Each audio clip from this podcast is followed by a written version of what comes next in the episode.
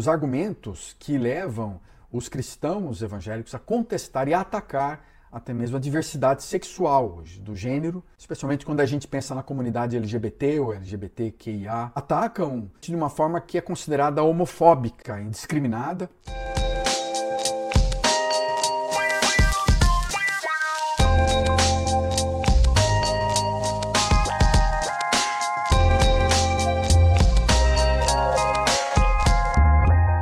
Grande desafio para os líderes contemporâneos nos dias de hoje, na igreja, na sociedade, são as questões de gênero. No livro Revolução Silenciosa, o Alfredo Oliva, um grande estudioso, você pode encontrá-lo no YouTube, ele tem vários vídeos na área de filosofia, psicologia, sociologia, é um pensador, um teólogo, historiador da universidade, e ele trata num livro que nós lançamos juntos, o livro Revolução Silenciosa, sobre os argumentos que levam os cristãos evangélicos a contestar e a atacar até mesmo a diversidade sexual hoje, do gênero, especialmente quando a gente pensa na comunidade LGBT ou LGBTQIA. Uh, e como os cristãos atacam frequentemente de uma forma que é considerada homofóbica né, e é criticada socialmente de uma forma é, homofóbica, indiscriminada.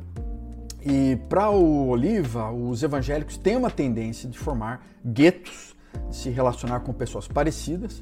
E o problema então é que isso facilita a estigmatização daquele que é diferente.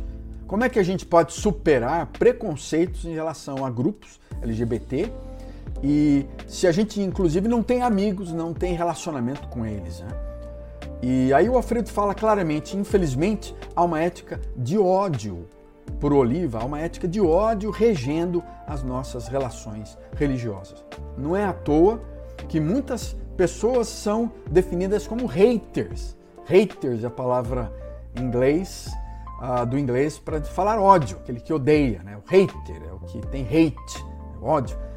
E ele mesmo fala, eu fui alvo de pessoas assim no meu canal de YouTube, gravou um vídeo sobre um dos livros do filósofo asiático Byung-Chul Han, uma pessoa fez comentários do tipo: por que, que você dá atenção a este coreano idiota?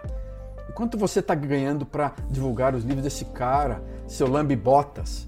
E aí você pode ver o hater que não contesta, ele dese não deseja debater ideias, mas é alguém que ataca pessoas que, e reputações com o objetivo tão somente de semear ódio. Então isso é muito frequente quando a gente lida com esse desafio hoje da igreja da questão de gênero. E você percebe isso claramente online. Né? A solução para o Oliva é a gente ser semeadores de uma ética de amor. E ele lembra o Gandhi, por exemplo, o Martin Luther King, a Bell Hooks e outros líderes religiosos que ele menciona como aqueles que propõem uma ética de amor. E esse é um fato que, para gente, como religioso, e frequentemente nós, líderes cristãos conservadores, não sabemos nada sobre os grupos LGBTQIA.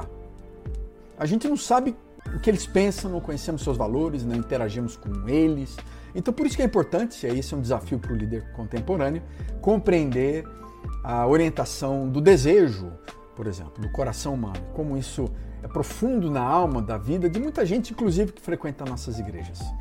Ah, nós não vamos entrar aqui nos desafios morais, éticos dos cursos de família, vários cursos sobre família cristã nas igrejas, mas eu acho que a questão mais que nós queremos incentivar, como o Oliva incentiva você, como desafio moderno, é você ler é, aquilo que está sendo produzido por pessoas LGBT, como o próprio Michel Foucault, a Judith Butler, o Audre Lorde, o Paul Preciado, a Virginie e o Alfredo Oliva tem razão em ajudar a gente a pensar sobre esse desafio. Então eu quero lançar para você, como líder de uma sociedade contemporânea, numa igreja, no mundo do século XXI, a olhar de uma forma aberta para procurar sentir o coração daqueles que falam sobre isso, ouvir atentamente, com uma ética de amor, olhar para a vida deles não apenas com uma ética moral, que é fundamental na nossa teologia, especialmente protestante,